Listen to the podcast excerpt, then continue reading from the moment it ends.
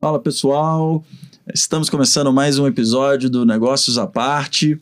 É, mais uma vez aqui com o Hassan para me ajudar a entrevistar hoje o Luiz Tangeri, fundador da Tarkin, empreendedor.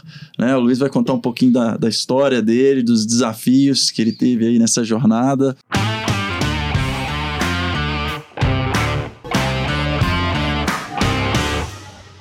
Luiz, fica à vontade, se, se apresenta aí para a turma.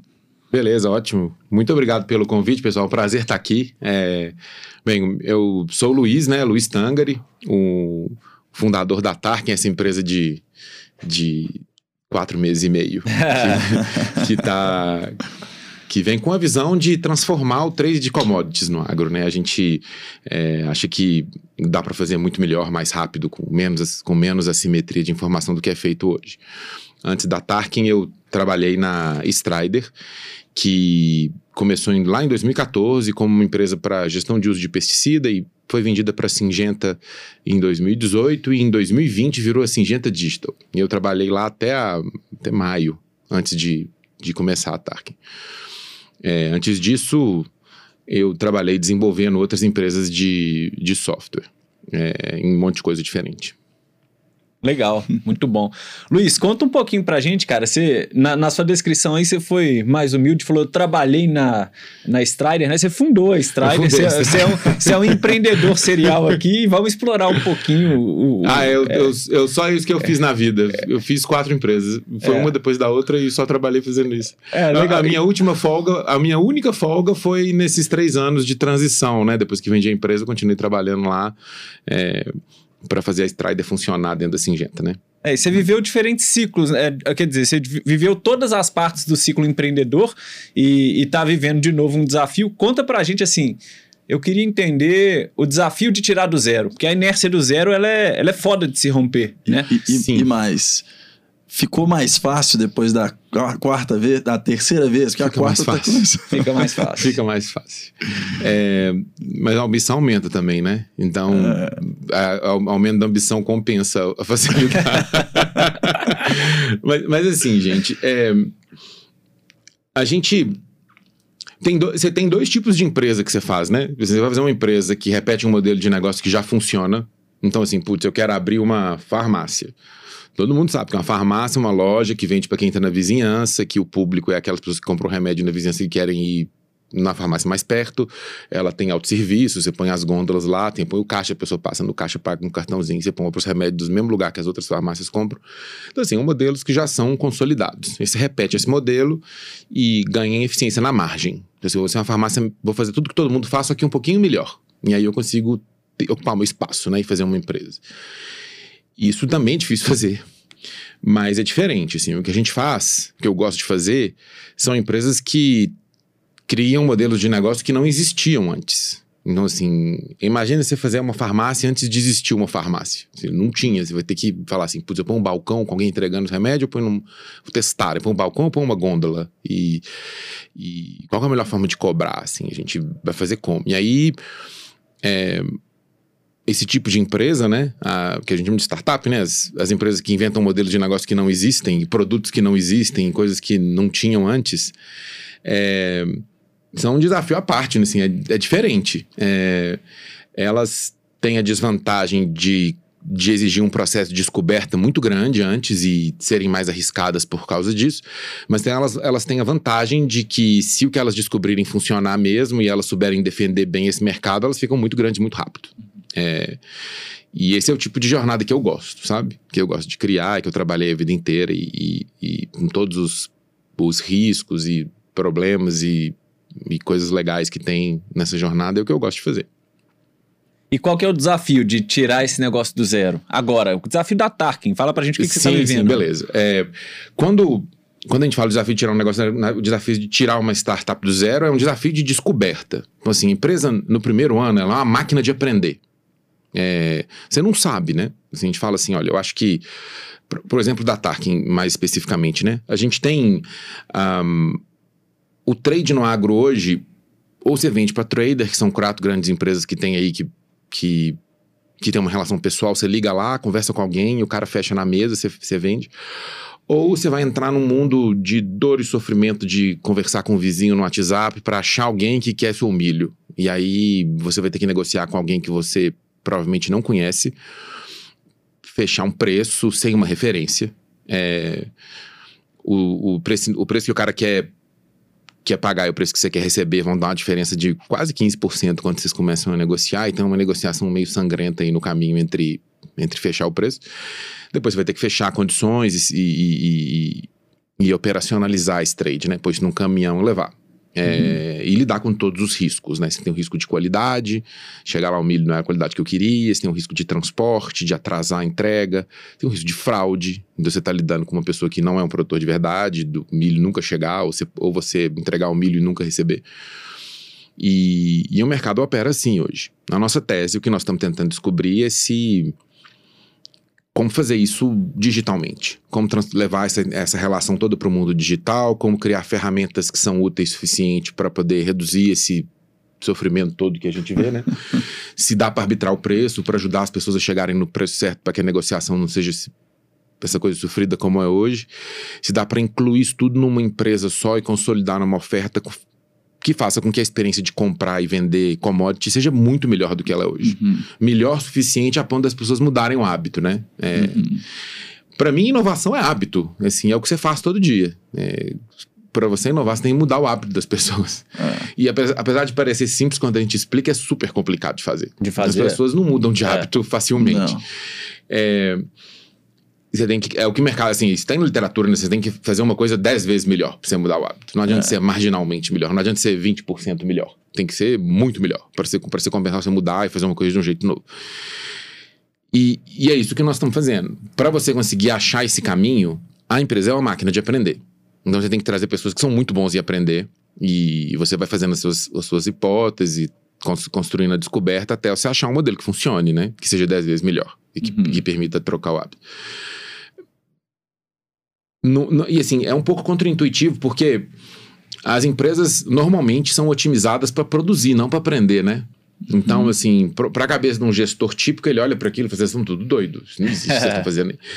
Eu falo, cara, eu vou otimizar o quê? Assim, a gente não tem o que otimizar ainda. Nós estamos aprendendo aqui. Ah. Quando a gente descobriu que. Aliás, a, na verdade, a Tarkin hoje já andou um pouco, então a gente já tem coisas para otimizar. Então, se você for olhar lá hoje, talvez, sei lá, um terço chegando para metade do trabalho na empresa já é otimização do que a gente já descobriu, né?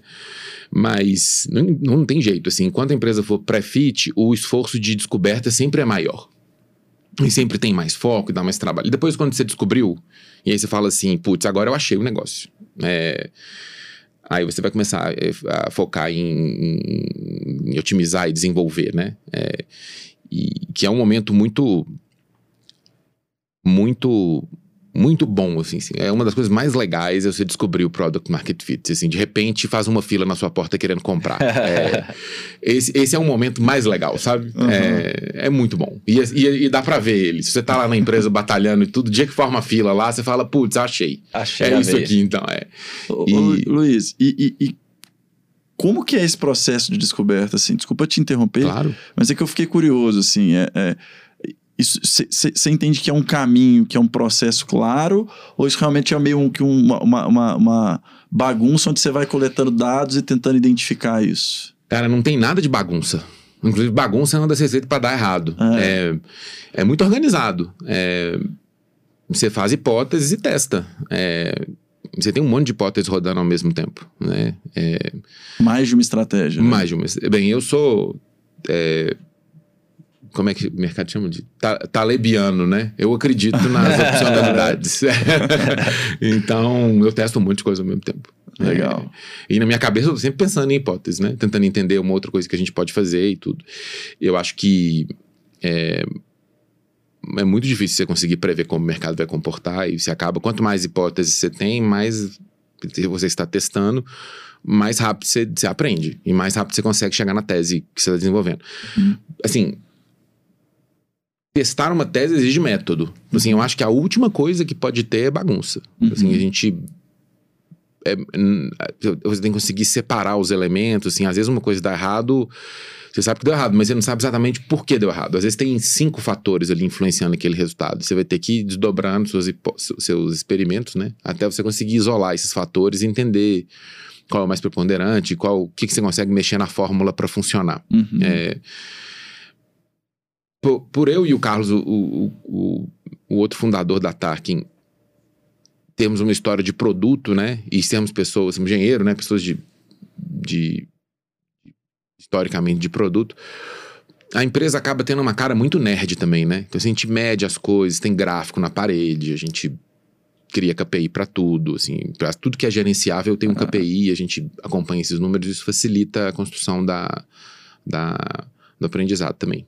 Legal. É uma ciência, né? Na, é. na verdade, o que você está fazendo é, é, ciência. Tem, tem muita lógica por trás da construção, não é um negócio aleatório. Tem método, ciência, medição, aprendizado e Sim. retroalimentação Sim. em cima disso. É que a gente vê muito no empreendedorismo as pessoas é, dando a entender que é meio que aquela coisa assim, ah, ele foi lá, fez e aconteceu. Não. Teve todo um processo ali na construção daquilo. Quando a gente fala de tentativa e erro, as tentativas e erros eram tinha uma expectativa em cima daquilo, então aquilo foi programado e organizado, foi. testado. É, eu acho que assim, a gente deve ter convicção, né? Assim, talvez a convicção seja talvez seja a segunda maior, o segundo, a segunda maior é, característica do fundador. É, mas você tem que ter convicção no, no objetivo, não no como. Uhum. O como, se você tiver convicção no como, é, vai dar errado. Porque assim, o como geralmente a gente erra pra caramba. E aí você erra, aprende, ajusta, faz de novo e tenta outra coisa e vai mudando. Mas tem que ter convicção no, no, no objetivo da empresa, né? Senão também é, é, vai faltar energia, né? Pra gente poder seguir, é. mover adiante. Ou então a empresa vai ficar rodando em círculos, né? Então eu acho que assim, tem ciência, tem método, mas tem um estômago também, sabe? De, tipo, dá para fazer. Uhum. E aí você. Eu não sei como é que tira esse estômago. Eu acho que não tem jeito. Né? de, de, de, com, com, com, com aquela convicção inicial que você constrói a empresa, sabe? É, eu acho que talvez seja uma combinação dos dois. E você acha pra, que tem um, um, prazo para esse período de, de, vamos colocar, de testes? Antes, antes do dinheiro acabar? esse é um bom esse prazo. É um bom prazo. ô, ô, ô, Luiz, eu, eu quero tentar puxar a nossa conversa aqui para um negócio super legal. A gente estava até conversando uhum. antes e que é pouco falado, né? Que é a, a jornada de produto dentro do amadurecimento da empresa. É, no contexto Tarkin, se você quiser voltar nos outros contextos que você já, claro. que você já viveu, assim, botar o primeiro produto de pé e fazer esse produto a um custo que faça sentido, porque o dinheiro acaba, que é o que você acabou de falar, é, e ao mesmo tempo que ele seja capaz de testar as hipóteses minimamente. Né? como é que se constrói isso? E, e, hoje a gente tem uma pitadinha é, de um tempero a mais que é o custo elevado para essa mão de obra para se fazer, para se botar de pé. Então, como é que faz isso nesse contexto super delicado em que o dinheiro manda os, no seu timing, praticamente ali? Manda. Bem, é, quando eu falei até o dinheiro acabar, é, tem, é verdade até o dinheiro acabar, mas eu acho que tem uma coisa importante para somar e depois eu já vou na resposta. É, é, assim, eu acho que startups são máquinas de momento no conceito da física lá de uhum. momento, né? Assim, é importante você ter momento, você manter movimento. É, uhum. Assim, para mim, no primeiro ano, cada semana tem que ser diferente da outra. Se eu chegar lá e, e eu tiver os mesmos problemas de uma semana para outra, eu vou começar a ficar preocupado. É, então, você tem, é lógico que você tem restrição do seu budget, mas maior ainda é a restrição de não perder momento, sabe? É, uhum. o, as pessoas que vêm trabalhar no primeiro ano e todo desenho são muito sensíveis à perda de momento. Se começar a ver que o negócio está parando ali, que não está desembolando e que não há aprendizado e que as coisas não estão evoluindo, vai ser muito difícil manter a motivação de todo mundo e manter é, é, um, um, uma estratégia de ação consistente. É, você tem os dois problemas, né? É, e aí, assim, sobre a, sobre a visão de produto. É teve uma mudança é, enorme na, no, no, na forma como criar empresas tech nos últimos quatro anos, vamos dizer, três anos, né? É, e eu, para mim, foi especialmente é, teve um impacto especial porque eu não vi esses três anos. Eu, eu tava lá fazendo a transição da Strider. Então eu cheguei e, e a festa tinha era completamente diferente da festa que eu lembrava. E eu cheguei na festa nova e falei, esses caras são doidos, não era assim não. E eu não tive meu, os meus três anos para fazer a transição, né? E eu assustei bastante. É, porque mudou muito, né? Assim, de, assim, o que a gente vê é a percepção geral do impacto que tech tem na economia como um todo e da, do potencial que esse impacto tem mudou, assim. As, uhum. A gente tem uma relação com os incumbents diferente. Uhum. É, é, de uma forma geral, todo mundo... Como é que eu ponho? Tem muito mais... Assim, é, existe muito mais awareness da capacidade da de transformação que as startups têm mesmo e, e, da velocidade com que isso acontece. Uhum. Awareness é uma palavra ruim, né? Assim, existe muito mais consciência da, da, da capacidade que as startups têm de transformar negócios rápido. Então, uhum. isso faz com que. E isso não é simples de. Não é, não é complicado de ver, assim. A gente é só você ver a quantidade de unicórnio que apareceu nos é. últimos três anos, né? Então, assim, hoje em dia, isso tem um monte de impacto no negócio. Um, um, o principal deles talvez seja o aumento do valuation das empresas. Então, uhum. tem mais dinheiro para se investir nas empresas e como um todo, né? É, mas a forma de tocar as empresas também muda. É, e o nível de maturidade também muda. É, e o cliente também muda. Essas várias mudanças combinadas criaram um ambiente que é um pouco diferente. Eu posso comentar sobre elas um pouco. Primeiro, assim, tendo mais valuation, tem, tendo, tem mais dinheiro. Tendo mais dinheiro, as empresas ficam maiores mais rápido e elas vão atrás dos recursos para construir as empresas mais rápido. E, os e a startup é feita de talento. Uhum. É o tijolo né, que você constrói a casa. É. E o talento não multiplicou na mesma velocidade que o capital. e ficou mais caro. Ficou mais, ficou caro. mais raro, né? é. né? É, isso torna as empresas mais caras. O, o custo em si, para mim, nem é o maior problema. O maior problema é que, assim, a, a, a... O custo não deve trazer a mesma qualidade. Né? Eu, eu acho que, que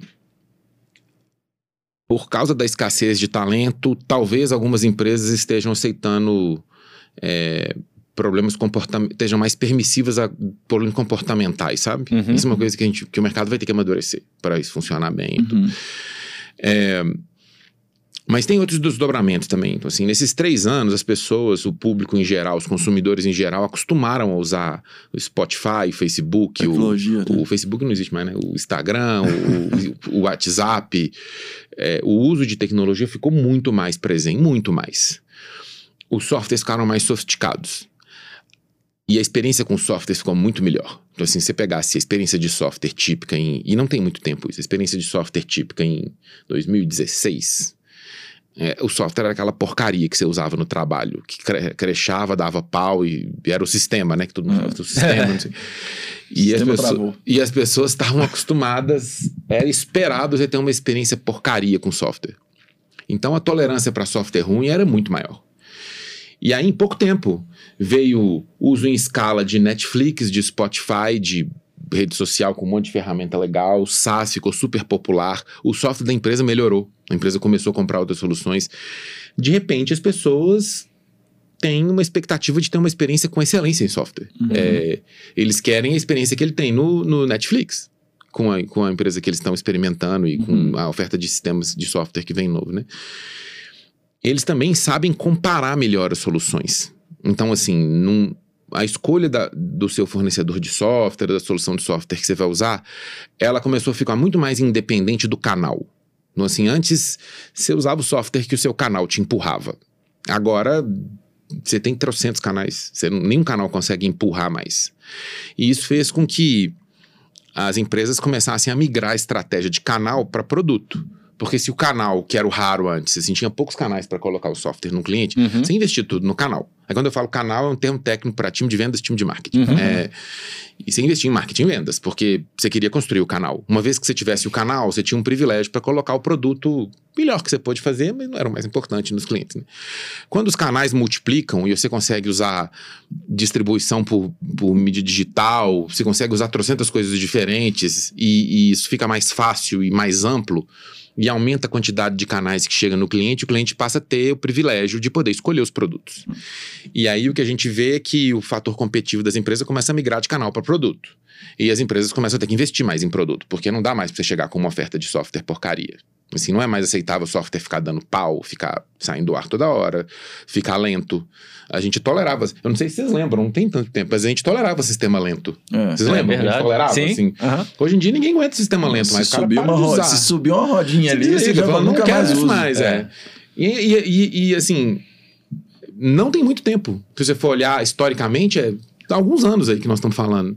Hoje em dia ninguém usa mais sistema lento, as pessoas não toleram mais. É, então, é, e aí você começa a ver essa transição de foco das empresas de, de canal para produto, né? Que é uma transição que a gente vê acontecendo hoje. E aí, é, é, isso traz várias transformações para o negócio. Assim, uma delas é, bem, agora a área de produto aumenta o foco dela e o produto começa a ver como, como o, talvez o principal fator de crescimento da empresa. E aí tem aquele conceito que o mercado chama de product-led growth, que é, Uhum. beleza, agora eu vou entender o produto como meu principal, como minha principal avenida de crescimento. Uma outra coisa que a gente vê também é aumento da, da importância relativa do Customer Success, do CS, né? Que é a Uhum. área de atendimento que as empresas, que é um nome bonitinho que as empresas não pararam de atendimento, que é servir o cliente, né? No final. A gente vê que o CS começa a crescer muito de importância em relação a, a, a marketing e vendas, de modo que esse cargo que chama Chief of Revenue, CRO, né, que é super comum nas empresas agora, geralmente tem sido ocupado pelo Head de CS. Então você vê que nas empresas agora o CS meio que controla vendas e, e- e marketing. Que é uma coisa muito nova, né? Antigamente o head de revenue era o cara de vendas. De ou vendas. o cara de marketing. É, Mas é não, isso mesmo. a maior parte das vezes era o cara de vendas. Hoje é o cara de, de CS. É, de modo que vendas, em alguns casos, passa a ser uma função de CS. E essa transformação a gente viveu na Strider, né? A gente viu isso acontecendo lá, quando o mercado estava mudando para acontecer isso. E, e é fato na maior parte das empresas de software que a gente olha hoje. E isso são só dois, tem mais um monte de gente pode falar disso aqui se vocês quiserem o podcast inteiro, mas tem um monte de exemplo de coisas que mudaram e a gente vê na hora que você tira a fotografia de uma empresa típica, né, assim, como é uma, uma empresa de software nos vários estágios que elas andam, né, e é muito diferente. E a gente vê esse desenho acontecendo. E aí tem um monte de desafio que vem com isso, né? Para mim, o maior deles é talento. Porque assim, o mercado mudou, o formato típico das empresas mudou, mas as pessoas continuam as mesmas. São, É. as mesmas, não são tantos anos assim, né? E, e aí, assim, você, tinha, você tem a mesma oferta de talento para uma demanda que mudou. E aí a, a oferta vai ter que se ajustar agora, né? Para atender a demanda nova. E isso é um desafio para todo mundo, tanto para as empresas quanto para o talento, né? Que precisa entender como é que o, que o formato novo funciona. E, e a gente, vê- a gente vê esse desenho. Assim, e aí a jornada de produto passa a ser mais. é, é, as empresas ficam um pouco mais caras mesmo, né? Porque o, o, o, o custo de engenharia é maior, né? Uhum. Mas o que faz com que no final você acaba tendo que ficar mais eficaz com o produto mesmo. Então, assim, para mim, as melhores empresas de software dominam técnica de prototipação, é, tem. Tem. Prototipação é meio que você fazer o sistema antes de fazer, sabe? Mostrar alguma coisa funcionando e dominam técnica de experiência com o cliente, de, entre- de entender o que, faz sentido para o cliente ou não, dominam as técnicas de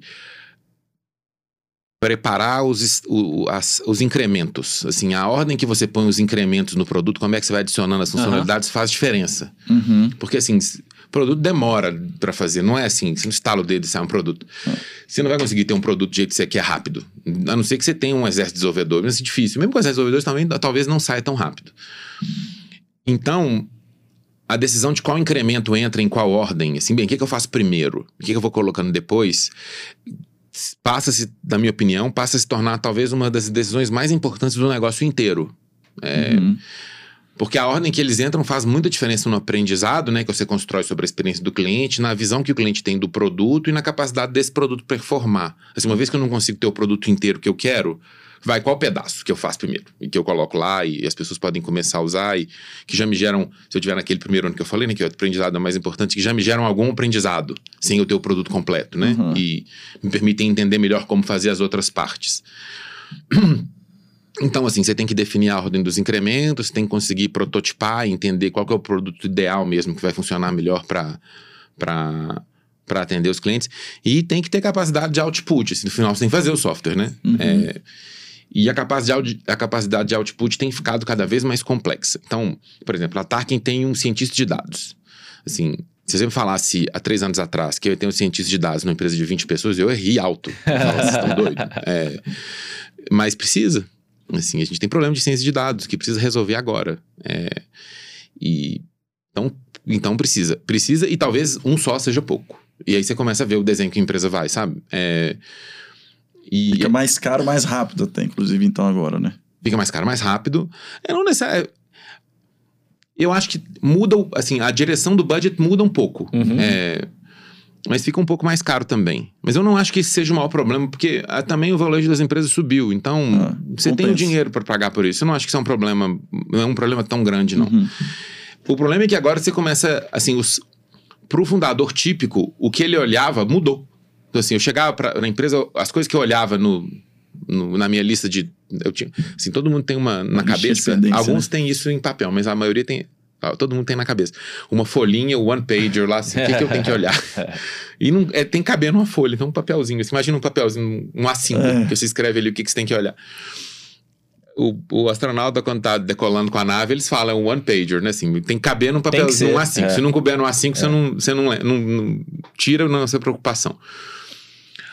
O one pager do o, o, papelzinho A5 do fundador mudou muito, assim, são coisas diferentes lá. E aí a gente ainda não tem muito método, as empresas estão se organizando, as pessoas estão se organizando para passar a ser orientados por, por outros focos, por focos um pouco diferentes do que tinha antes, sabe? Então, assim, como que você faz uma organização inteira conseguir ter foco e construir conhecimento para ajudar a decidir qual que é o próximo incremento no produto? É um negócio que não é normal isso. Você não vê essa conversa. Você não vê o cara de marketing falando com o cara de vendas qual que é o próximo incremento no produto. E eles não, tendo uma discussão acalorada vê. lá, assim, com não opiniões vê. e tudo. Para eles, o produto é uma coisa que os caras lá fazem, que a gente tem que vender. E, assim, o mais legal é qual a estratégia de vendas e qual mercado nós vamos primeiro. E. né? E, ah. e, talvez o produto sirva aquilo. Agora mudou, assim, eles têm que discutir, porque o incremento, o próximo incremento vai, vai dar resultado, vai dar uma diferença grande no resultado operacional deles. Eles vão vender mais ou fazer a marca ficar mais conhecida, dependendo do que entrar no produto ou não. E, e a gente vê esse desenho acontecendo, né? esse, esse caminho, né? E a gente tem que ter mais método para discutir produtos, você vai ter que acostumar as pessoas a tratar com isso, você vai ter que incorporar isso para dentro da empresa, né? É, é isso que a gente vê. Tem, são coisas assim, engraçado. Antes de você lançar um app, eu não sei quem já trabalhou com isso você cria uma você, cria, você consegue lançar o app restrito na App Store. Então você põe os, você põe os uhum. e-mails da, de, alguém, de algumas pessoas ali e essas pessoas podem baixar. E a Apple deixa até 100, se eu não me engano, não sei quantos. E você tem uma jornada ali, né? Que você lança o app para um público restrito, depois você vai avançando e tudo. Isso é importante. Porque você precisa. Ali é a hora de você conseguir enxergar o que ajustar e tudo. Então, assim, uhum. geralmente os os pré-beta da empresa. Esses 100 pessoas têm que ser bem escolhidas, né? Tem que ser bem escolhidas. E você tem que pegar o feedback deles mesmo. É, é. E, e, rastrear o uso e tudo. Isso é uma coisa importante pra caramba. Uhum. E é uma, pra nós, eu, eu tô aprendendo isso, porque eu falo que eu não tô acostumado a olhar pré-beta. Agora tem que olhar, né? Eu falei, põe meu e-mail aí na lista do pré-beta, eu mandei ontem. Eu falei, meu e-mail não tava na lista do pré-beta. Eu falei, põe meu e-mail aí pra pegar no meu iPhone, porque senão eu não sei o que vocês estão fazendo. E eu achei engraçado, porque eu não tava no pré-beta. E tinha que estar, tá, né? Então, acho que essa é a jornada que a gente vê de transformação, Ração. Assim, o jeito que o mercado vai se ajustando, né? Ô, Luiz, é, na sua fala aí, eu fiquei. Eu, eu acho que assim, ficou razoavelmente clara a resposta, mas eu queria ouvir de você. É possível entregar boa experiência para o usuário em MVP, em produto que está começando? É. é tem possível. que ser, né? O MVP também é um produto. Ele é um produto, ele, tá ele claro. é um produto é. viável. Né? Se eu duvido, não tem muitos lugares, talvez você consiga encontrar assim em alguns, em alguns nichos bem B2B, mas na maior parte dos lugares eu duvido que as pessoas vão usar produto com experiência ruim. Você, uhum. Às vezes pode não ser a melhor experiência, mas pelo menos uma nota 7 você tem que ter. Porque senão. Não precisa pôr de lado. Nate morto. É. Ninguém usa. É. Se ninguém usa, nem é produto, é um protótipo. Produto tem que ter cliente, né? É. Assim é o é. conceito, né? E, co e, como que endereça é, essa questão? Você falou, tem um equilíbrio de mercado, as valuations estão maiores, tem mais liquidez, você traz mais dinheiro para dentro, mas o volume de talentos, ele é um volume que está limitado. Talvez no Brasil mais, eventualmente você tem até a oportunidade de buscar talentos em outros, em outros lugares. É, mas como que você faz a, o screening, né? Como é que você faz a filtragem desses talentos e põe os talentos certos para dentro e gerencia esses talentos. Porque em mercados superaquecidos, como é o caso da, da engenharia, é, a gente está vivendo esse problema algumas vezes lá dentro da Prolab, você acaba perdendo um talento, porque o mercado está super competitivo. É, como é que faz para reter esses talentos? Trazer e reter. Sim. É... Só, só, só, lembrando que não é só. Hoje o talento ele não está só no Brasil, né? É, você tem. Hoje você está competindo com empresas do mundo inteiro. Sim, sim. A demanda e a oferta, né? Exatamente. global. É, é verdade. É, mas assim, eu acho que. Eu tenho uma opinião forte disso, então vai ser interessante aqui, pô. Eu acho que. Eu acho que o talento não é escasso. Tem muito talento no mundo. Muito mais do que a gente. Inclusive, talvez 90% do talento seja jogado no lixo que a gente vê hoje. O que, você não tem, o que é escasso é talento pronto. Então, assim, pessoas que conseguem cair correndo numa determinada posição, né? Isso é escasso mesmo. Ah, legal. É, o que eu acho que, que as empresas vão ter que aprender a desenvolver talento. Uhum. Porque se o talento que consegue cair correndo é, começa a ficar mais escasso, para mim, começa a capacidade de conseguir desenvolver talento começa a virar um fator competitivo super importante, né? E desenvolver talento não é fácil, né? Assim, é um, não é uma fábrica. Você vai ter que entender, cada um pessoa é uma pessoa, você vai ter que entender o, o, o, o, o que move aquela pessoa e conseguir acertar a equação ali para conseguir desenvolver e que a pessoa entregue o potencial que ela tem. 90% do talento é jogado no lixo justamente porque desenvolver talento é muito difícil. É, e aí você não consegue encontrar um assim, a maioria do talento não consegue encontrar um ambiente que o faz transformar, sabe? É, eu vou e, te interromper e... rapidinho, então, na resposta, só para uma dúvida. Você está falando que o tale... é, 90% dos talentos, em tese, é desenvolvível, correto? Correto. Só... Nós estamos falando de uma etapa inicial da empresa. É, na etapa inicial que você está hoje, cabe o tempo para ter esse talento desenvolvido cabe. ou você tem que achar o cara pronto? Cabe. Para 70% das pessoas, cabe. Tá. É, lá, se você olhar na Tarkin hoje, é meninada. Idade média, sei lá, 22. É, a, nossa, é uma máquina de desenvolver talento a Tarkin. Não tem outro jeito. Como é que você vai fazer? É... E eu acho que. E tem um monte de vantagem também, sabe? Assim. Cara, o seu o primeiro loop é legal pra caramba. Você sabe disso aí. Não é igual é. ao segundo. É. Então, assim, você ter os caras no primeiro loop é foda também. É. O primeiro loop é muito mais. É, é, é, gera um laço emocional muito mais forte, é muito mais. Eu sei, eu já fiz um monte de empresa. É diferente. Assim, a primeira é mais legal, pô. Você tá fazendo lá, assim, tem adrenalina e tudo. É legal capturar esse momento também, sabe? Então, assim, você ter gente que tá descobrindo em que, que é bom, uhum. sabe? É, pela primeira vez tá conseguindo ver, gerar resultado e ver a capacidade de transformar a realidade, sabe? Pela primeira vez. É legal demais. para eles é legal demais. E aí você acaba tendo um, uma energia foda, assim, mais. que provavelmente eles nunca vão dar uma igual na vida. Ah. No segundo loop, eles são mais experientes, mas aquela energia já não é tão legal mais. É. Eles já meio que é arroz com feijão. É. Então tem um potencial enorme ali, sabe? Que eu acho que no primeiro ano faz muita diferença, que é um, que é um processo que é atritivo, né? Assim, você tá lá, você não entende essa empresa direito, você tá tentando toda hora, você... É um carro que você dá cavalo de pau toda hora. Você tá tentando achar o caminho, você precisa ajustar e tudo. Essa energia é necessária, sabe? É, se você souber como canalizar e como desenvolver, é ótimo. Mas é difícil, assim, exige atenção, exige paciência num momento onde paciência não é a maior virtude, né? Nesse primeiro ano, como eu disse, o dinheiro acaba. É, você tem que conseguir ter o equilíbrio ali para conseguir saber qual talento que dá para desenvolver, qual que não dá. Mas, mas é, a, é a única saída. Se você for esperar ter todo o talento que você precisa para provar uma tese, não demora, talvez demore mais. Pra você conseguir atrair e colocar. E aí, assim, depois que eles vieram, é, Aí, assim, são, para mim são duas coisas que são muito importantes, sabe? É, as duas, combinadas. E eu vou falar sobre isso aqui. A primeira é, é. Você precisa de pessoas que aderem ao modelo comportamental que você colocou na empresa, à cultura que você desenhou, sabe? É, você não pode ter colisão de modelo comportamental, isso é muito destrutivo. Então, assim, as pessoas têm que saber. Quando eu falo. Cultura talvez seja muito desgastada, eu estou trocando para o modelo comportamental, que é assim, uhum. o que. Para mim, o modelo comportamental é assim: o que, que eu tenho que fazer para ir bem aqui? Uhum. Como eu me comporto e que, que eu tenho que. que, que qual, qual a melhor forma de eu de eu trabalhar e de eu agir, de eu seguir com as minhas coisas para eu, eu dar certo nesse lugar e ter um futuro aqui, né? É, e eu acho que isso tem que funcionar bem e tem que estar tá claro o modelo comportamental para todo mundo e idealmente... Desde o dia zero. Isso. Desde o dia, inclusive no dia zero. Mais importante é. no dia zero, porque é o dia onde dá para você ajustar mais fácil. E você tem que trazer pessoas que aderem a esse modelo comportamental e tentar manter as pessoas através de, de, de uma, seleção, de, uma, de uma contratação mais assertiva, só com o máximo possível, a, a, o modelo comportamental da empresa mais consistente possível. Uhum. Na verdade, eu acho que os humanos aderem a modelos comportamentais. A empresa vai ter um modelo comportamental, não necessariamente o que você quer, mas ela vai ter. É, o que você precisa é tentar organizar para ter um modelo que vai fazer a empresa ganhar, né? Uhum. Que está mais alinhado com, a, com o sucesso. Isso é uma coisa que é muito importante. A segunda coisa que é muito importante é o seguinte: é, com esse. Di... Opa, desculpa, eu tirei o. com esse dinamismo do, do, do, do, mundo tech e das empresas em geral, é,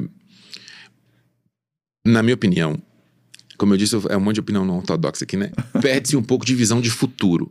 Então, assim, é tudo agora, agora, agora, agora. agora. Uhum. E aí, para uma parte grande dos profissionais, eles param de enxergar o ano que vem. Eles chegam assim, quero agora, tudo agora, assim, no ano que vem eu estou em outra empresa, vejo o que, que eu faço. Ou nessa mesma empresa, não importa, assim, não tem muita. Não se constrói futuro mais. Carreira, né? Não, não é carreira, é um futuro mesmo, futuro, porque é. Não, é, não é carreira, pode ser que você está construindo futuro em outra empresa. É. é e eu, eu, até falo assim, falo com a minha turma lá, pessoal, eu quero que vocês valham muito aqui ou em outra. Uhum. É, não me importa muito se é aqui ou em outra. É, mas eu quero que vocês valham muito, porque a jornada de vocês valerem muito é importante para o negócio e é importante para vocês também. É. Vocês escolheram estar tá aqui se fudendo numa empresa que está no primeiro ano, cheio de problema para resolver, é mais difícil que um, uma empresa típica. Tem que ter uma compensação que vocês valerem mais, mais rápido. É. É, mas para isso tem que ver o futuro. Então você tem que olhar para frente. É, e para você olhar para frente, você tem que se sentir seguro. Assim, ninguém vai olhar para o futuro se ele não se sente seguro sobre o presente. Então, assim, você tem que falar, putz, eu tenho, um ambiente que as pessoas confiam em mim, que eu sei o modelo comportamental que precisa ser seguido, eu tenho uma relação produtiva com a minha liderança, eu sei o que, que eu preciso fazer, eu sei o que, que eu preciso aprender, eu sei se eu estou indo bem, se eu estou indo mal. É... E para mim, construir um ambiente onde a pessoa se sinta segura para trabalhar é uma chave para que ela comece a pensar no futuro e que você comece a traçar esses pactos para como construir esse futuro. Que para mim é o 1.0 de liderança. Precisa disso, né? Para fazer, é. fazer a empresa. Mas o que eu vejo é que é, muito do que a gente vê desse senso de urgência e do, e do, e do, do frenesi que a gente vê em tech está, em alguma forma, quebrando isso. Uhum, uhum. É, e eu acho que isso é difícil. Assim, não. Se você quebrar isso, você quebra a sua capacidade de formação de talento, aí você volta para a equação de não tem talento pronto para correr e tudo, a empresa começa a patinar ali nesse desenho, sabe? E é um loop que tem sido desafiador fazer. Assim, como é que você fala de futuro num presente que tem tantas possibilidades, né? Uhum. É, é difícil mesmo.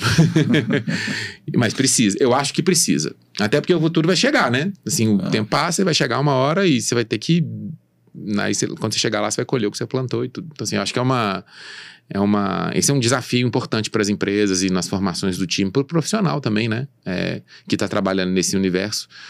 É conseguir ter algum tipo de pacto sobre o futuro. Assim. O que, que nós estamos tentando construir aqui uhum. pessoalmente para a empresa e, e, que tipo de profissional eu quero virar, o que eu quero melhorar em relação ao que eu estou hoje. É, quanto mais concreta os termos, melhor essa discussão é.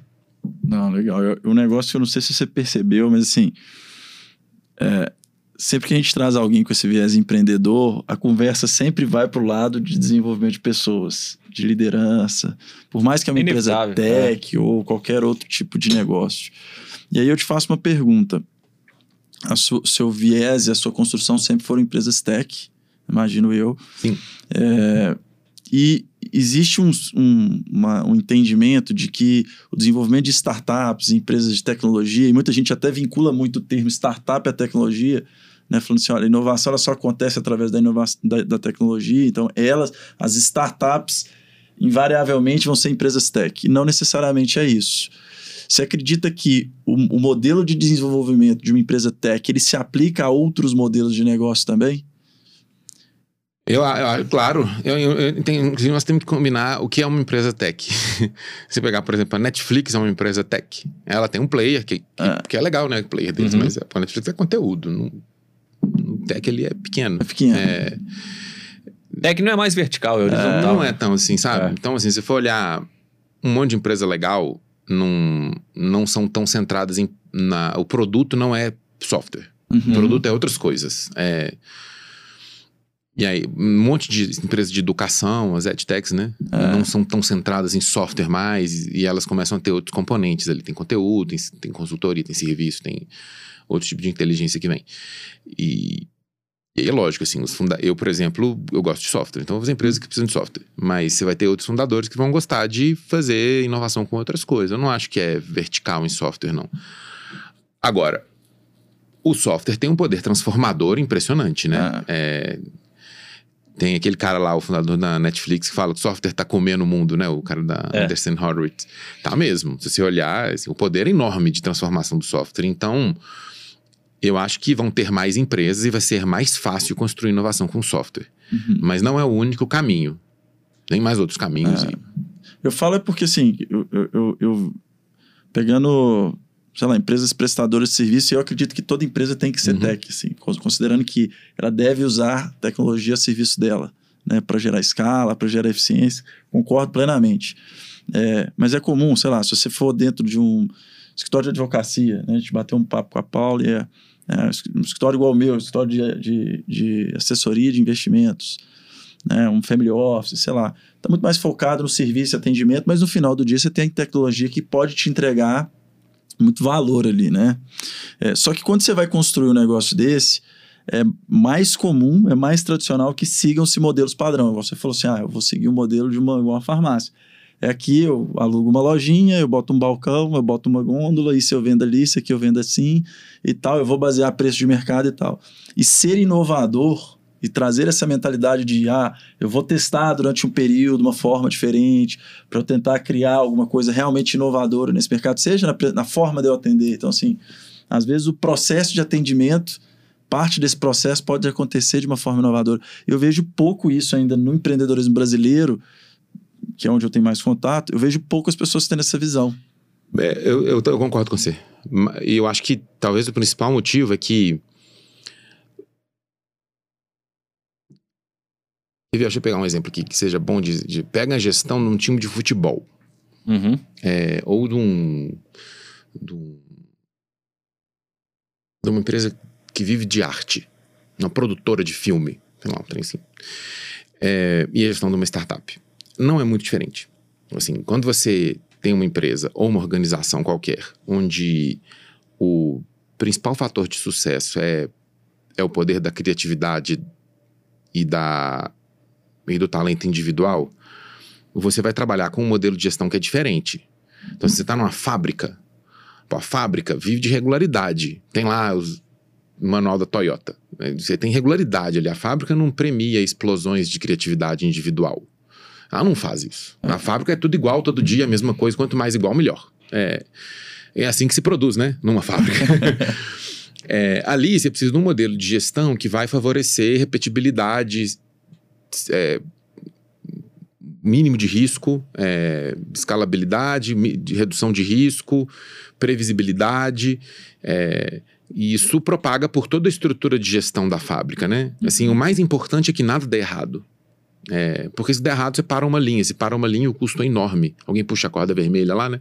Se para a linha, o custo é enorme. Então, assim, você vai trabalhar para que todo mundo tire todos os riscos o mais rápido possível. Você vai colocar camadas de redundância na gestão para se alguém fizer alguma bobagem, alguém consiga catar depois. E a empresa vai ser construída para dar regularidade. Esse, esse efeito é tão grande no modelo de gestão que se você olhar as pessoas que trabalham lá, eles até vestem igual. Eles vestem é, igual, falam as é. mesmas coisas, eles vão almoçar, parece que é tudo a mesma pessoa, duplicado. O livro é, do Netflix fala isso. Fala isso. É. Fala isso. E, e eu acho que tem que ser mesmo, assim se você não fizer isso, como é que você vai fazer? Porque esse é um problema. Você tem uma linha de produção, isso funciona, né? Das coisas, as coisas que a gente usa são feitas nessa linha de produção, que é. tem que ser é. regular e tudo. E aí você tem esse outro modelo de gestão de empresas baseado em conhecimento, que é muito diferente, assim. A última coisa que eu quero na TARC é regularidade. Assim, para que regularidade? Para não faz sentido. Assim, a gente quer. Eu, lá eu quero as explosões de criatividade individual. Regularidade Elas não exponencia, né? Não resolve o problema para mim. É. É, até vai resolver em alguns lugares. Por exemplo, para pagar o contas a pagar, eu preciso de regularidade. Então, assim, ali você vai ter ilhas ali que você vai ter que construir ferramentas de gestão baseadas em, em, em comando e controle. Para você conseguir regularidade, organizar e tudo. Mas, no e você tem que fazer, senão você vai deixar a conta para trás. É, o que acontece às vezes, né? Então, é, então você precisa implementar ali esse modelo. No resto da empresa, você precisa das explosões de criatividade individual. E aí você vai ter que ter um modelo de gestão que permite isso, né? Que caiba as pessoas tomarem um pouco mais de risco, que caiba discordar do chefe, que caiba errar. errar. E desde que tenha o princípio de tentar melhorar e aprendizar, e que, de, de construção de aprendizado. E é um modelo de gestão muito diferente. E é muito difícil você transacionar, porque esse modelo de gestão, quando a gente vai olhar, cara, vira reflexo no final. Assim, a gente faz coisas que a gente nem lembra porque você está fazendo, mas são reflexos mesmo, né?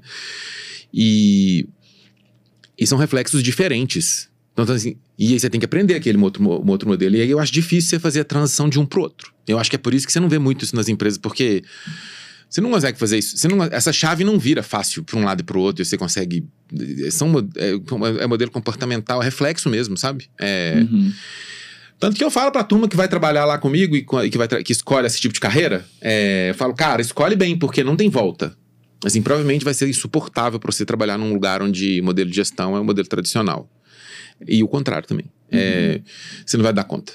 Assim, num modelo, num lugar onde premia a inovação, a construção de conhecimento, né? Você pode discordar do chefe, você pode falar que o chefe está errado, que ele não entendeu. Você pode ter uma gestão baseada em números, você mede uma coisa, você mediu uma coisa e provou por A mais B que está certo, eles vão te elogiar, eles não vão te xingar porque você expôs alguém. É, uhum. Os princípios são outros, sabe? Então, assim, num, num, imagina você está numa empresa e você viu uma coisa que não funciona. Você sabe que não funciona. Você, você olhou lá, você está perto, você viu, né? Você tem dois reflexos. Você pode primeiro se você quiser arrumar aquilo, porque você pode não querer arrumar e não ligar, e beleza, você vira pro lado e vai fazer outra coisa. Mas se você quiser arrumar aquilo, você tem dois reflexos. Um, você vai fazer um, construir uma trilha de aprendizado que vai te permitir entender mais sobre aquele problema, quantificá-lo, né? E fazer uma tese de como resolver, chamar as pessoas, apresentar a tese e doa quem doer. E quem quem devia ter visto aquilo vai agradecer pelo aprendizado e vocês vão construir uma solução para aquilo. Esse modelo não pode punir o cara que devia ter arrumado aquilo, porque senão ele vai começar a defender que você não. É. é. Então você tem que ser um ambiente seguro para ele também. Para os dois, para quem está propondo a melhoria e para quem devia ter proposto e não propôs e não viu e tudo. Ou então você vai fazer uma política no cafezinho para explicar como é que aquele negócio está tão ruim e para poder consertar o mesmo ah. problema e explicar e construir uma narrativa para conseguir explicar convencer aquele desenho, um, para convencer um, dois e preparar uma reunião que na hora que sentar na reunião você já convenceu quatro, cinco pessoas ali e eles vão naquela reunião baseado numa narrativa, talvez não tanto em fatos e dados, mudar e consertar o problema. São duas formas de resolver o mesmo problema, que na maior parte das vezes são feitas de forma são feitas como um reflexo, assim a pessoa nem pensa antes de fazer. Ela não pensa na estratégia para resolver o problema, ela simplesmente tem a forma de resolver o problema que funciona na cabeça dela. Ela vai lá e faz um dos dois. Isso é muito difícil de, de, de desmontar. Como é que você desmonta isso? A pessoa ficou fazendo isso 10 anos. É, você não vai conseguir. É, uhum. E aí. E aí eu acho que esse é o desenho que eu acho, que na minha opinião, torna complicado para algumas empresas mudar, mudar a forma de ver o, o negócio e construir sistemas de inovação dentro, sabe? É, eu, e o software é só um como, assim, o software é um pedaço de um como. É. Então, é. assim, no final os caras falam, eu quero Eu vejo, cara, é engraçado, né? Eu conversando com, com as pessoas em geral, de vários tipos de negócios, os caras falam, eu quero fazer um app. Eu falo, por que você quer fazer um Ah, eu quero fazer um app, não sei o quê. Sei... E eu fico pensando, caramba, não tem nada a ver um app pra esse cara. E, e, e, e eu vou olhar, o cara não quer fazer um app. O cara quer mudar o modelo gerencial da empresa. É, o app é só a forma dele externalizar aquilo, sabe? É, e ele tinha que cair nessa jornada. Falou: você quer mudar o modelo gerencial? Pra... Por que ninguém. É uma, é uma pergunta boa que eu faço nessa hora. Falo, cara, por que ninguém na sua empresa ofereceu para fazer o app? Você tá aí, você é o dono da empresa, você tem centenas de funcionários, todos doidos para subir na carreira. A, vi, a carreira deles depende de uma opinião sua. Você tá falando que quer fazer um app para todo mundo a ponto de me encher o saco na festa aqui. Você quer fazer um app. Por que, que nenhum cara lá quer fazer o app? Ninguém levanta a mão, eu vou fazer o app. Manda pra cá. me entrega que eu tô fazendo para outra pessoa. Eu acho que você devia olhar, devia olhar isso primeiro. Assim, sentar com seu time e entender por que, que ninguém quer fazer. Se você descobrir isso, você resolve o problema do app. Talvez pode ser que você descubra que você não precisa do app, mas. Mas esse, esse, é, o, esse é o desenho, sabe? É. E isso é comum, a gente vê isso toda hora. Vocês devem ter lembrado de casos aí quando eu falei com vocês Sim. aqui disso, né? é, e eu acho que esse é o, o, o é a dinâmica que a gente está vivendo, né? Desse, do, dos modelos de gestão das empresas sendo ajustados, as pessoas vendo o potencial que uma empresa que dá mais foco em criatividade consegue ter e como ela consegue se ter uma dianteira em cima dos concorrentes no negócio, às vezes com o um ambiente de negócio mudando tão rápido que nem a gente viu aí com o Covid, né? E com outras uhum. coisas, uh, o, as lideranças não começando a ver que essa capacidade de reação a mudanças começa a estar tá, é muito ligada na capacidade da empresa de construção de, de, de, de inovação, né? É, E aí você vê essa tendência acontecendo. Mas é. para mim, não tem a ver com tech. É, apesar de que reflete em tech, né? Mas não tem a ver. Às vezes esse cara quer fazer um app, ele contrata devs. Aí vai lá inflacionar o mercado de devs. Né? e, só que o dev não sabe o que. O, o dev entra lá não tem o que fazer, né? Assim, não, não resolve o problema. Não é assim que resolve, né? É, e, e, é, e é o que a gente vê por aí. Mas eu acho, quando eu, quando eu olho para isso, eu acho muito legal. Assim, talvez a gente esteja vendo, nesses anos agora, uma coisa que no futuro a gente vai olhar para trás e falar assim: teve uma revolução no modelo de gestão, gestão. Do, das é. pessoas nessas, nesses anos aqui. nem a gente olha hoje para a década, para o começo da década de 80, lá, quando veio aquela, aquele modelo de gestão das das fábricas japonesas lá, ah. que começava a vir qualidade total, aquelas, aquelas coisas todas que mudou o jeito de trabalhar da época, né? Talvez no futuro a gente olhe para agora e pense que foi talvez a revolução da criatividade, sei lá, alguém vai dar um nome para isso é. daqui uns anos. E a gente fala assim, putz, eu vivi esse negócio aí, eu tava lá, é, fazendo a transição e vendo as empresas fazer. Não, eu, eu perguntei isso porque assim, não vou, não vou citar nomes aqui porque eu vou fazer uma crítica, mas assim, hoje eu tenho contato direto com uma instituição grande que é uma instituição que até então era ultra tradicional de um mercado ultra tradicional e que está se transformando numa empresa digital. Né? Então, a forma dela prestar o serviço, dela interagir com os clientes, está vindo através de uma plataforma. E a gente vê a, a guerra que é interna. É, não vou falar que é uma guerra, mas você vê que tem um desgaste muito grande no interno dessa, dessa direção que é super tradicional no modelo de negócio e fazer uma transição e entender que, cara, agora essa parte de tecnologia, o produto, é muito mais importante que o resto. E eu preciso olhar para isso aqui e tratar de uma forma diferente. E aí você vê os caras batendo cabeça e tal. Por exemplo, eu sou um usuário, né? Eu presto serviço através da plataforma. Cara, os caras nunca param para me perguntar o que, que eu preciso. De repente chega um, um pipeline de desenvolvimento, os caras marcam um evento trimestralmente para me apresentar, ó, a gente está entregando isso aqui, mas ninguém me perguntou, não é isso que eu queria, não, eu queria outra coisa, tem outra funcionalidade mais importante. É porque o usuário é arriscado, né? Ele pode falar o que você não quer ouvir. É, é, é. Exatamente. Você pôr o cliente dentro da empresa é um perigo. É um, perigo. um risco grande.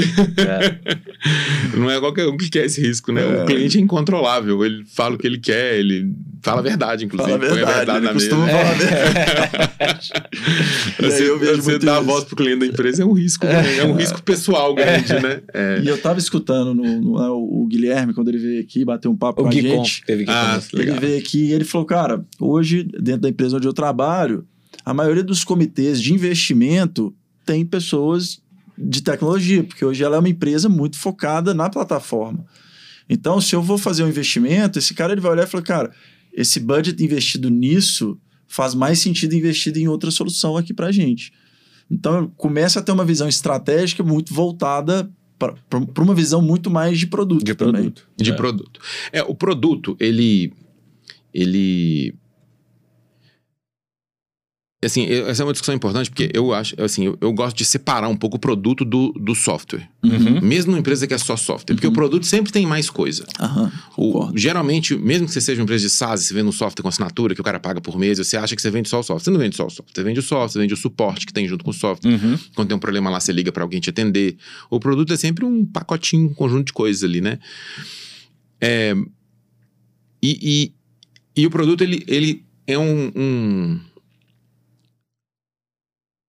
ele, é, assim, ele é, o, o, processo de, de validação é autocontido, assim, não tem produto sem usuário. Uhum. Então, assim, às vezes quando a empresa está num loop desse de dificuldade de, de, de construção de inovação mesmo, por causa de gestão de risco pessoal, essas outras coisas, é comum você ver produtos sem usuário. Então, assim, às vezes tem um produto com cinco usuários e as pessoas ficam olhando para aquele negócio e falam, cara, para mim esse produto tem cinco usuários, desliga. A não ser que você tenha um plano para fazer ele ter mais. Porque você vai ficar mantendo um produto com cinco usuários. Então, assim, o produto só vale se tiver gente usando. É, se for pago, usa, só vale se tiver gente pagando. É, ou então ter potencial de gente usando e gente pagando no futuro. O que mede o produto é o cliente. Não é o que, que você acha dele, sabe? Uhum. É, e isso tem um potencial transformador enorme, porque não adianta, não tem conversa fiada no produto, sabe? É, você faz um microfone desse, põe pra vender e ninguém compra, não tem nada que defende o microfone. É, é isso mesmo. Não tem ninguém comprando, cara. E eu acho que isso é grande. Assim, na hora que você vê esse desenho, sabe? Uhum. É, o produto funciona se tiver usuário. Então, se não tem usuário, não é produto.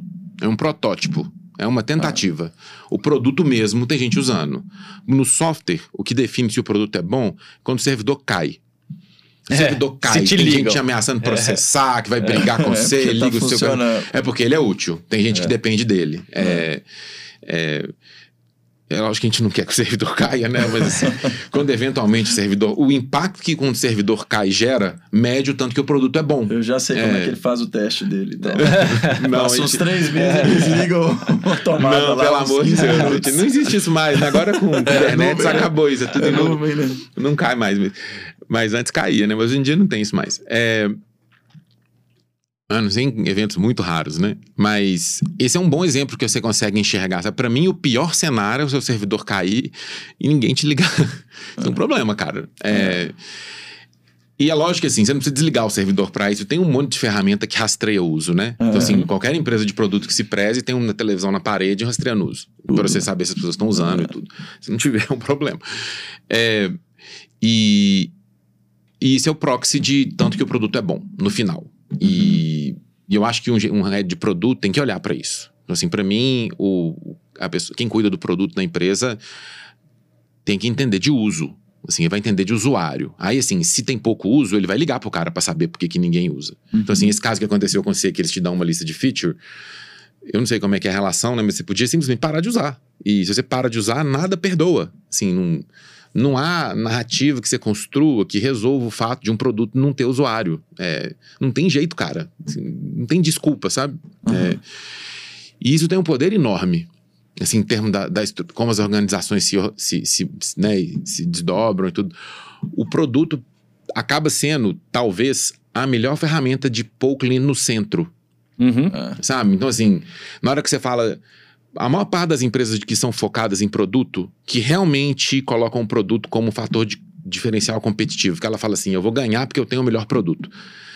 A maior parte, se não todas, estou tentando lembrar de alguma que não lembro de nenhuma que não é assim, tem um traço cultural de obsessão com o cliente. Uhum. Todas. Assim, você não vai encontrar uma empresa que é forte em produto ou que quer ser forte em produto como diferencial competitivo que não tem uma característica de obsessão, com, que não tem um traço comportamental, um traço cultural de obsessão com o cliente. Não tem jeito. É, porque não funciona, né? Você vai ter produto sem uso, que não serve para nada. E essa é uma transformação que a gente vê no modelo de gestão que eu falei lá, né? Que você tem que desenhar, né? É, porque o cliente não perdoa. O cliente não tá nem aí, ele troca. Ele ah, desliga, ele usa dois ao mesmo tempo, ele para de usar, ele tem trocentas opções. Ele antigamente não tinha. Hoje ele tem. Ele vai por muda, por desliga seus. Os, os produtos são espertos, eles têm opção de transição, ele chupa o banco de dados do outro e copia uhum. todo. E não tem mais retenção com base em inércia. Antigamente você falava, ah, vai ser caro demais para ele trocar de é, fornecedor. Switching cost muito alto, isso é, não existe mais. Falar, não vai ser caro demais para ele trocar de fornecedor, ele nunca vai trocar porque o banco de dados está comigo. Fala, cara, o cara pega uma API lá, conecta, chupa seus dados assim. o dado é dele, não é seu. É, você está é. só guardando para ele. É. é. Então, esse, esse eu acho que é, que é, que é que é uma das, que é uma das características de empresa de produto, sabe? Uhum. Aí você vai ter um, um product owner, um product manager, o cara que, que é o dono do produto da empresa, obcecado por cliente. Assim, os nossos lá na Tarkin, os que tinham antes na Strider, depois Singenta, eu queria trazer esses caras do CS. E o CS nasce do time de produto. Uhum. Porque é ali onde você tem o, o CS é o Customer Success, é a área que dá o suporte, né? Que atende os clientes é. depois que eles, que ele eles é quem tinha o melhor Ali é quem tem o feeling de que, que o produto é mesmo, de verdade, sabe? Esse cara sabe. O cara que tá com o cliente no telefone o dia inteiro sabe o que, que o produto é. Ele sabe mesmo. Se é bom, se é ruim, se tem problema, quais são os problemas e tudo. Então, assim, você tem uma, uma, uma ligação muito próxima entre as duas áreas. Então, assim, ou você traz o cara de produto do CS, ou você te, traz o cara de CS de produto, dependendo uhum, de qual área você faz primeiro, né? Na, na Strider a gente fez o, a área de CS primeiro, então o produto veio de CS. Na Tark a gente fez o produto primeiro, o CS vem de produto. É, e no final... E no final, assim, quando você olha para um, um head de produto, ele tá no telefone falando com o cliente. Assim, me, me, preocuparia uma empresa onde o head de produto senta num pedestal de marfim e fica lá tendo ideias eh, maravilhosas sobre qual é o futuro e não sei o quê. E tem duas semanas que ele não fala com o cliente. É. É, Preocupante. É, é, pra mim, corre o risco de não ter uso. É, é. corre de no final ninguém ligar pro produto, sabe? É, é, e eu acho que esse é o desenho que a gente está buscando, na hora que a gente vê as empresas centrando, centrando mais em produto, né? E, o cliente fala qual é a feature que vem primeiro, qual é o próximo incremento, qual é a melhor ordem para fazer, qual é a coisa que você deve investir mais ou menos. É, fazer produto é dizer não, né? Assim, não dá para fazer tudo. Você vai ter que. Pô, qual que é a prioridade, né? Qual é o problema que tá doendo qual mais? Qual que é o que você vai fazer é. primeiro e tudo. É. Tem, tem também, assim. Simplicidade é muito difícil. Então, se você pegar os produtos mais legais, são os mais simples. Você pega uhum. o feed do, do Instagram é ridiculamente simples, né? E tem produto pra caramba ali. Ele comporta de formas diferentes, de jeitos que você não vê, mas ele tem muito poucos botões para apertar, né? As coisas da Apple também, né? Então, assim. E por aí vai, tem um monte de produto legal. Ah. O, o, fazer produto simples é muito difícil. É muito mais ah. difícil que fazer produtos complicados, né? É, Ô, e, Luiz, isso, tem... isso, é uma outra coisa também que é, que é, assim, que, que é uma mudança de paradigma nas empresas que você vê assim. Eu já vi mil vezes heads de produto, gerente de produto, super orgulhosos dos produtos complicados que eles fizeram. Eu falei, cara, eu te contar, o usuário não tá nem aí. Ele ah, vai é. vazar do seu produto complicado. Fala, ah, não sei usar, tchau. Assim. Não vai falar, não, mas você é tão sofisticado, eu devia lidar com essa complexidade. ele não tá nem aí, cara. Ele vai pro mais simples. É... Uma, uma, coisa que me chama muito atenção, cara, a gente, nessa jornada, eu já te conheço já tem um tempo, e eu já te vi falando por mais de uma vez. Cara, joga no lixo, vamos fazer de novo. Quais são esses momentos e, e, o que que leva a tomada de decisão de falar assim, cara, isso aqui escreve, reescreve. É, tô falando de software, uhum. não necessariamente de produto, né? Mas assim, vamos desfazer isso daqui e vamos fazer de novo. O que, que, que tá por trás dessa tomada de decisão? Tem, tem várias coisas aí. Tem uma armadilha que é sunken cost, eu não sei a tradução disso para português. Tem um nome, eu esqueci. Que é. Depois que você já. Imagina. É, tem um jeito de explicar. Sabe aquela ação que você compra e a ação só cai e quando ela cai, você compra mais, você fala, caiu, eu vou comprar mais. Uhum. E ela continua caindo, e você continua comprando, e você fala, uma hora vai voltar. E chega numa hora que você já comprou tanto que você já não mais aceita psicologicamente que você perdeu o dinheiro ali. Uhum. Assim, cara, vende tudo e sai. É, o que eu faço nessa hora é eu vende tudo e sai. Uhum. Fala, cara, isso aí já era. Aceita, toma o custo, toma. Realiza o prejuízo. Realiza o prejuízo e segue adiante. Isso aí não vai virar. É, e é comum a gente ver é, isso acontecendo nas empresas por vários motivos. Assim, o principal deles é porque tem muita gente que está com a carreira. Assim, seria muito ruim para a carreira deles assumir aquele prejuízo e incorporar. E falar: Isso aqui deu errado, pessoal, vamos jogar isso aqui para a linha de perda e segue a vida. Mas é necessário, né? Como é necessário fazer com a ação também, né? Uhum. E você tem esse, esse, esse loop que é importante. Tem outros também que, assim, e aí depende do fator. Eu, eu, eu acho que Isso assim, tem, tem alguns assim, aí a conversa vai ficar, a resposta vai ficar mais técnica, porque tem, pode ser por vários motivos, né? Eu não lembro mais quando eu te falei isso, mas tô tentando lembrar os cenários. Um é o seguinte: produtos têm ciclo de vida. Então, assim, o software, como uma construção, tem uma quantidade de puxadinhos que você consegue fazer. Chega numa hora que a casa já tem tanto puxadinho que ela não dá mais. Pôr um puxadinho a mais fica muito caro. Então, assim, o custo do incremento no sistema, tem qualquer sistema, tende a ir crescendo com o tempo. Então, assim, quanto mais incremento você põe, mais caro fica você pôr o próximo. Uhum. Chega numa hora que o custo não compensa mais. Assim, você, o custo do incremento é tão grande que não compensa mais você continuar pondo incrementos. É melhor você fazer de novo e esse é um sistema novo que o custo do incremento é menor. Isso acontece com qualquer sistema.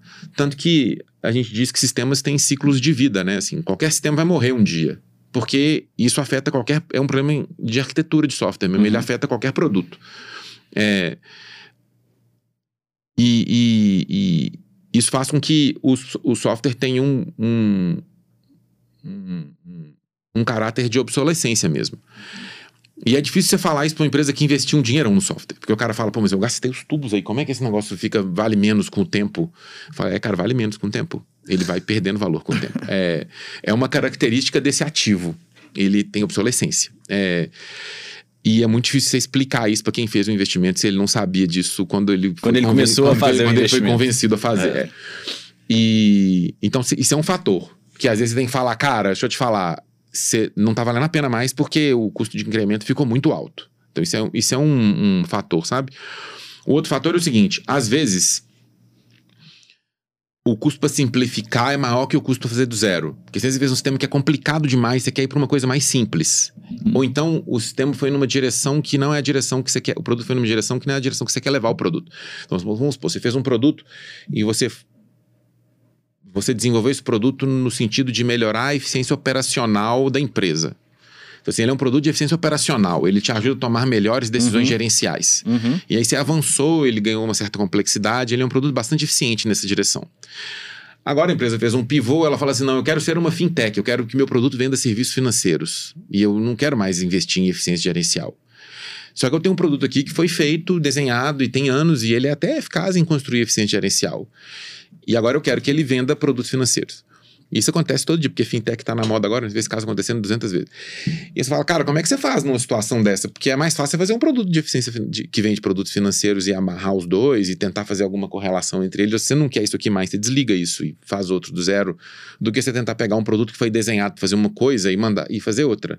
É que nem você falar assim, cara, eu preciso fazer é, um carro esporte, mas eu tenho um caminhão aqui. Pega o meu caminhão e transforma ele num carro esporte ou faz um carro esporte do zero?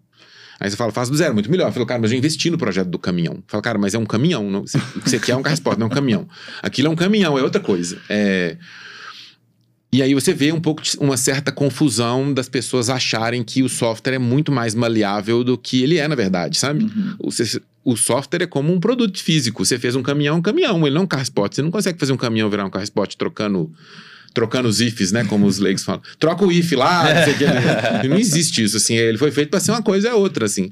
Você pode até tra- transformar o caminhão num carro esporte, vai ficar mais caro, vai ficar um carro esporte ruim.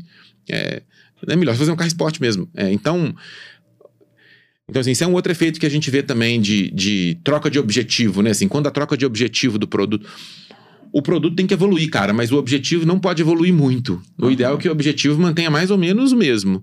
E o produto evolui em torno do objetivo. Se você troca o objetivo, talvez você tenha que fazer outro produto. Uhum. É, então, assim, isso é uma outra coisa que a gente vê também nesse desenho, que, que é comum você ver, e como produtos são caros de desenvolver, e, e tem uma certa vontade de manter aquilo que você fez. Você fala assim, cara, mas já não dei tanto aqui. é, E aí isso é um problema também, né? Tem um outro problema que, que é a qualidade mesmo.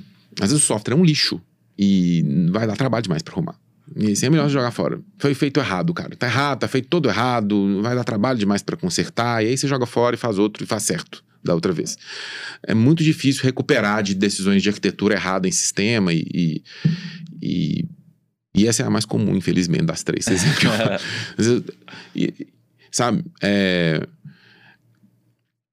assim, e assim, o que é um software bom e o que é um software ruim, né? Que essa é uma discussão que a gente vê nas empresas também, né? O cara fala, mas o software é muito bom. Eu falo, cara, mas tá dando pau pra caramba. O cara fala, não, mas o software é muito bom. Fala, cara, como que ele é muito bom se ele tá dando pau pra caramba? O que faz o software ser bom é ele não dar pau. Se ele tá dando pau, ele é ruim. A gente tem que dar nome pras coisas. Software que dá pau é ruim. Isso é um loop que é super difícil. Assim, eu vejo CTOs, já vi por aí no passado, não posso falar nomes aqui, né? Mas eu vi alguns de- defendendo o produto com unhas e dentes e o produto um lixo, dando pau, crechando e faltando pedaço e com problemas de fluxo. E é ruim, assim. O que não, software que não funciona é ruim. É, não tem como. E aí esse, isso é uma discussão importante também, que muitas. é, é, há uma dissociação que você costuma ver, sabe? É, é, entre qualidade percebida pelo cliente e a qualidade intrínseca que tem na cabeça de alguém. É, É. Que pra mim não significa nada. Para mim, a qualidade é o que é percebido para o cliente. Porque se É. o software é feito para servir o cliente, a qualidade dele é a qualidade que o cliente vê. É. Não adianta nada eu fazer um carro que tem uma qualidade ótima, que você acha horrível dirigir, que é ruim, que quebra muito na rua. Mas você fala, cara, é ruim. Ah, não, mas tem um design no motor lá que não sei. Fala, cara, o carro quebra, ele é ruim de dirigir, eu não quero. É, fazer não tô nem aí pro design do motor que você inventou lá, que não sei, que a correia lá, que tem lá, que do jeito que é. É, se isso não me faz. Se isso não transforma em um benefício visível para mim, que faz eu gostar de dirigir esse carro e que esse carro não quebre comigo, é ruim. Não importa quão sofisticado que você pôs embaixo do capô. E aí, e aí a gente vê essa discussão, sabe? É, eu não sei a razão, mas deve ter sido um dos três, às vezes que eu falei, que você viu eu falando Não, eu te vi por mais de uma Isso vez. Deve ter sido os três já. Isso, isso aí que você tá falando é igual o Hassan torcendo pro Cruzeiro. Ah, para com isso. O time tá lá, lá, lá na. Tá na Série C, né? Série C. Mas essa discussão é. Nós e não essa vamos discussão, entrar e essa nessa discussão, discussão e essa discussão é difícil, cara, É. viu? Porque. é, Geralmente você está falando de um investimento grande que foi feito, que a pessoa vai precisar falar, cara, não, não funcionou. E assim, isso é uma coisa importante também, cara. Todo mundo joga software fora. O processo de descoberta joga software fora. O processo de construção, é, é, é, de construção de eficiência joga o software fora. O software, por consciência, por, por, por, consciência, por, por, por, por- pelo, Pela próprio forma- pela própria forma como, como existe, né, como a realidade é, ele tem o ciclo de vida dele. Ele vai ser jogado fora no final, Uhum. qualquer software. É, e as pessoas têm dificuldade em lidar com jogar software fora. Porque dá trabalho pra fazer, porque é caro, porque o desenvolvedor que fez se apegou no software, as pessoas, as pessoas de produto também. É à toa que o Windows tá no 11 agora. Exatamente. É, refazer software tem, tem risco também, né? É, por exemplo, o Windows tem rewrite, o Windows é reescrito de novo a cada duas ou três versões, todas as vezes. Então, não é o mesmo software. Você, Ah. O que você está usando não é o mesmo software lá do, do, do Windows 95, de, do Vista, não é. Você está usando um software que alguém começou de novo. Sentou, desenhou uma arquitetura e começou de novo. Muito Não. legal, cara. Muito legal. Bom demais a conversa. Cara, foi excelente o papo. Eu, que- eu queria render mais uns 25 minutos no mínimo aqui, mas acho que a, a gente tem, tem outras questões aí. Obrigado Beleza. demais, Luiz, por, por ter vindo. Beleza, senhores. Acho que foi Obrigado. super positivo. Foi legal trazer essa experiência de produto. E, assim, a minha visão, é, e pode ser que a sua seja diferente, tá tudo certo, mas, assim, a minha visão é que produto, na prática, ele entrega experiência. O que você está definindo aí para mim nada mais é do que experiência. Então, uma boa experiência é que gera o cliente usando, é que faz com que o cliente recomende isso para alguém, né? E a experiência Resolve como e a experiência como um todo, é o cara ligar no suporte, ser bem atendido. Então, acho que, assim, se for para pegar alguma coisa da sua fala, acho que o, o grande ponto aqui é produtos entregam boas experiências e boas experiências hoje são capazes de alavancar a empresa para patamares que anteriormente talvez só um time de vendas conseguiria fazer. A boa experiência hoje ela gera um word of mouth ali, né? Uma, uma conversa, um efeito spillover que faz as coisas acontecerem. Sim, sim, é exatamente isso. É. É. Então, A gente vê esse desenho assim, até você falou do time de vendas aí. O time de vendas continua sendo super importante. E É. uma das atribuições dele mais importantes hoje é saber o que, que tem que pôr no software para vender mais. É, É, é isso que, tem que ter no produto para É. vender mais. Assim, esse- ter esse canal de, de alimentação é uma coisa nova que não tinha antes. E que antes era assim, cara, vende o que tem aí, é isso aí, cara. É. É, eu não quero vendedor que reclama. Era assim. Agora você precisa de ter já- esse, essa Já dizia construção de. Ford. Pode vender carro desde que seja Desde que seja preto. É. Agora não cola mais, não. não cola de jeito nenhum. Obrigado demais, Luiz. Beleza, senhor. Obrigado, vocês. É um prazer estar aqui. muito bom. Valeu, um Valeu. abraço. Valeu, Beleza. turma. Pô, foi.